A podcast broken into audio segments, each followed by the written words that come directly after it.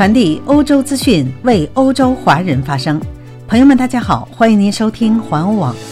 今天是二零二一年二月七号，星期日，农历腊月二十六。我是主播千惠，一起来看一看今天欧洲发生了哪些大事。使用中国、俄罗斯疫苗呼声日高，专家投书《纽约时报》称要接受中俄疫苗。奥地利有意在本国生产中俄疫苗。英国官员指出，针对变种病毒要追加注射。阿斯利康回应对疫苗南非变种效率不高的问题。比利时餐饮业三月一号开门无望。中国成法国化妆品第一大市场。德国男子洞穴探险丧生。以上就是今天的要闻，下面请听详细内容。使用中国、俄罗斯疫苗呼声日高。据德国经济周刊和德国商业内幕网报道，越来越多的国家购买了中国的疫苗。中国疫苗也许比人们想象的更受欢迎。报道说，中国科兴生产的疫苗现在在中国也得到了许可。中国疫苗能否打入德国市场，已成为人们关心的问题。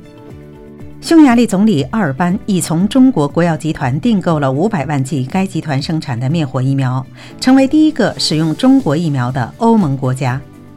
匈牙利总理奥尔班此前还订购了二百万剂俄罗斯卫星五号疫苗。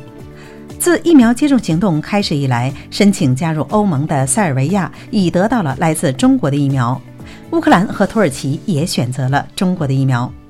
不过，《经济周刊》报道说，来自不同国家的研究人员在各自的研究中得出的中国疫苗有效性差异很大。包括德国在内的欧盟一些国家也正在公开讨论中国和俄罗斯的疫苗批准问题。法兰克福汇报上周末报道说，德国卫生部长施潘不排除使用俄国和中国的疫苗的可能。他说，如果疫苗安全有效，无论其生产国在哪里，都可以帮助人们抵抗病毒。经济周刊报道说，此前巴伐利亚州长索德尔已表示支持欧洲相关机构尽快对俄罗斯和中国的疫苗进行测试。专家投书《纽约时报》称要接受中俄疫苗。此外，有专家投书《纽约时报》称要接受中国和俄罗斯的疫苗。经历新冠疫情肆虐整整一年后，全球至今仍疫苗短缺。富裕国家积极抢购疫苗，让世界部分贫困国家担忧，恐分配不到疫苗。对此，印度公卫运动者普拉哈拉与马来西亚非营利智库第三世界网络计划总监徐玉玲投书《纽约时报》表示，解决疫苗短缺的方法或许是采用来自中国大陆与俄罗斯的疫苗，用印度的也有可能。著名医学期刊《柳叶刀》在本周的报告中指出，俄罗斯卫星五号疫苗防护力达到百分之九十一点六，而阿联酋、巴林、埃及、约旦、伊拉克、塞尔维亚、摩洛哥、匈牙利以及巴基斯坦已批准了使用中国的国药集团疫苗。奥地利有意在本国生产中俄疫苗。据德国之声报道，奥地利总理库尔茨接受德国媒体采访时表示，如果俄罗斯和中国的新冠疫苗在欧洲获得批准使用，奥地利愿意准许两国疫苗在奥地利生产。他本人也愿意接受这两个国家的疫苗。他强调说，疫苗看重的只是疗效、安全性和供应速度，而不是地缘政治的争斗。目前唯一重要的就是快速获得尽可能多的安全疫苗。库尔茨指责欧洲药品管理局在疫苗批准的问题上官僚主义作风严重，速度缓慢。他指出，在欧盟之外的国家和地区批准疫苗的速度要快得多。英国官员指出，针对变种病毒要追加注射。英国主管疫苗事务的大臣哈扎维二月七号表示，随着世界各国面对新冠病毒变种，民众可能必须注射疫苗追加剂量，或者像流感疫苗一样需每年注射疫苗。路透社报道。扎哈维在接受英国广播公司访问时说：“我们很可能会在每年秋季都进行新冠疫苗接种，并追加剂量，就像我们在处理流感疫苗时一样。在流感疫苗接种时，你可以观察到病毒在世界各地传播的不同病毒变种。”阿斯利康回应对疫苗南非变种效率不高的问题。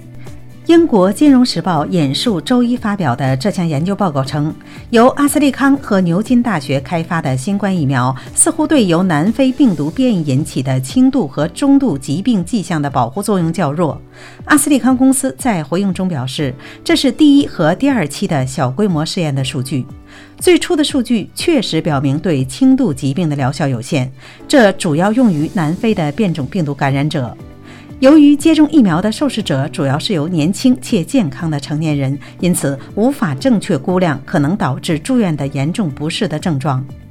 阿斯利康认为，该疫苗确实可以预防严重疾病，因为引发的免疫反应与其他新冠疫苗相当，并已证明对更严重的病例有效。牛津大学的科学家周五宣布，该疫苗对英国变种病毒的有效性与针对传统的病毒毒株一样有效。不过，他们的结果尚未得到其他专家的评估。比利时餐饮业三月一号开门无望。比利时餐饮业关闭了一个多月，但是比利时卫生部长弗兰克·范登布鲁克对于比利时的餐饮业能否在三月一号重新开业不抱希望。这种希望是基于咨询委员会决定，即从二月十三号起将允许理发店、假日公园、露营地和动物园再次接待顾客。范登布鲁克在弗拉芒广播电台节目中说：“我非常了解，如果您现在是一家酒吧的老板或者从事文化领域的工作，现在的情况实在太糟糕了。我只能说实话，这一行业在三月一号开门，那是完全不可想象的。”范登布鲁克认为，只有在疫苗接种工作取得足够进展后，餐饮业才能重新开放。他说：“一个重要的转折点，那就是我们整个国家的弱势群体都接受了疫苗。我指的是所有六十五岁以上的人们、患有其他疾病的人们以及我们的医护人员。目标很明确，但是我们什么时候才能达到目标却不知道，这取决于疫苗的供应。”前比利时接受重症监护的新冠患者为二百九十一人，降至去年十月份的水准。目前共有一千六百四十九名新冠患者在比利时医院中就诊。中国成法国化妆品第一大市场。法国美容企业联合会的最新数据显示，中国在二零二零年首次成为法国美妆产品第一大出口国。据界面新闻报道，二零二零年法国美妆出口额为一百五十七亿欧元，相较二零一九年同比下降百分之十一点八。与此同时，法国出口中国的美妆销售额却同比上涨百分之二十点七。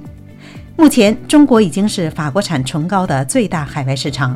法国每出口四支唇膏，就有一支是销往中国。法国生产的护肤品和彩妆在中国持续保持流行。例如，法国生产的香皂对中国的出口额同比上涨百分之二十二。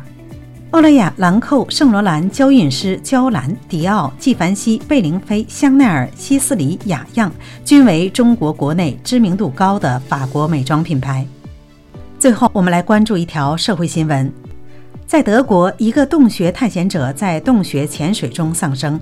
该男子在洞穴的水下陷入了麻烦，无法获救。这位五十七岁的探洞探险者与其他三名经验丰富的同行于周六下午进入巴伐利亚州迪特福特附近的洞穴探险。距入口约七百米处出了点问题，但是警方没有具体详细说明。一名潜水者上来呼救，随即开展了大规模的救援行动，但是未能奏效。这个洞穴是德国最长的洞穴之一，部分在水下。好了，朋友们，今天的新闻到这里就结束了。感谢您的收听，欢迎您继续的点赞和转发，咱们明天再会。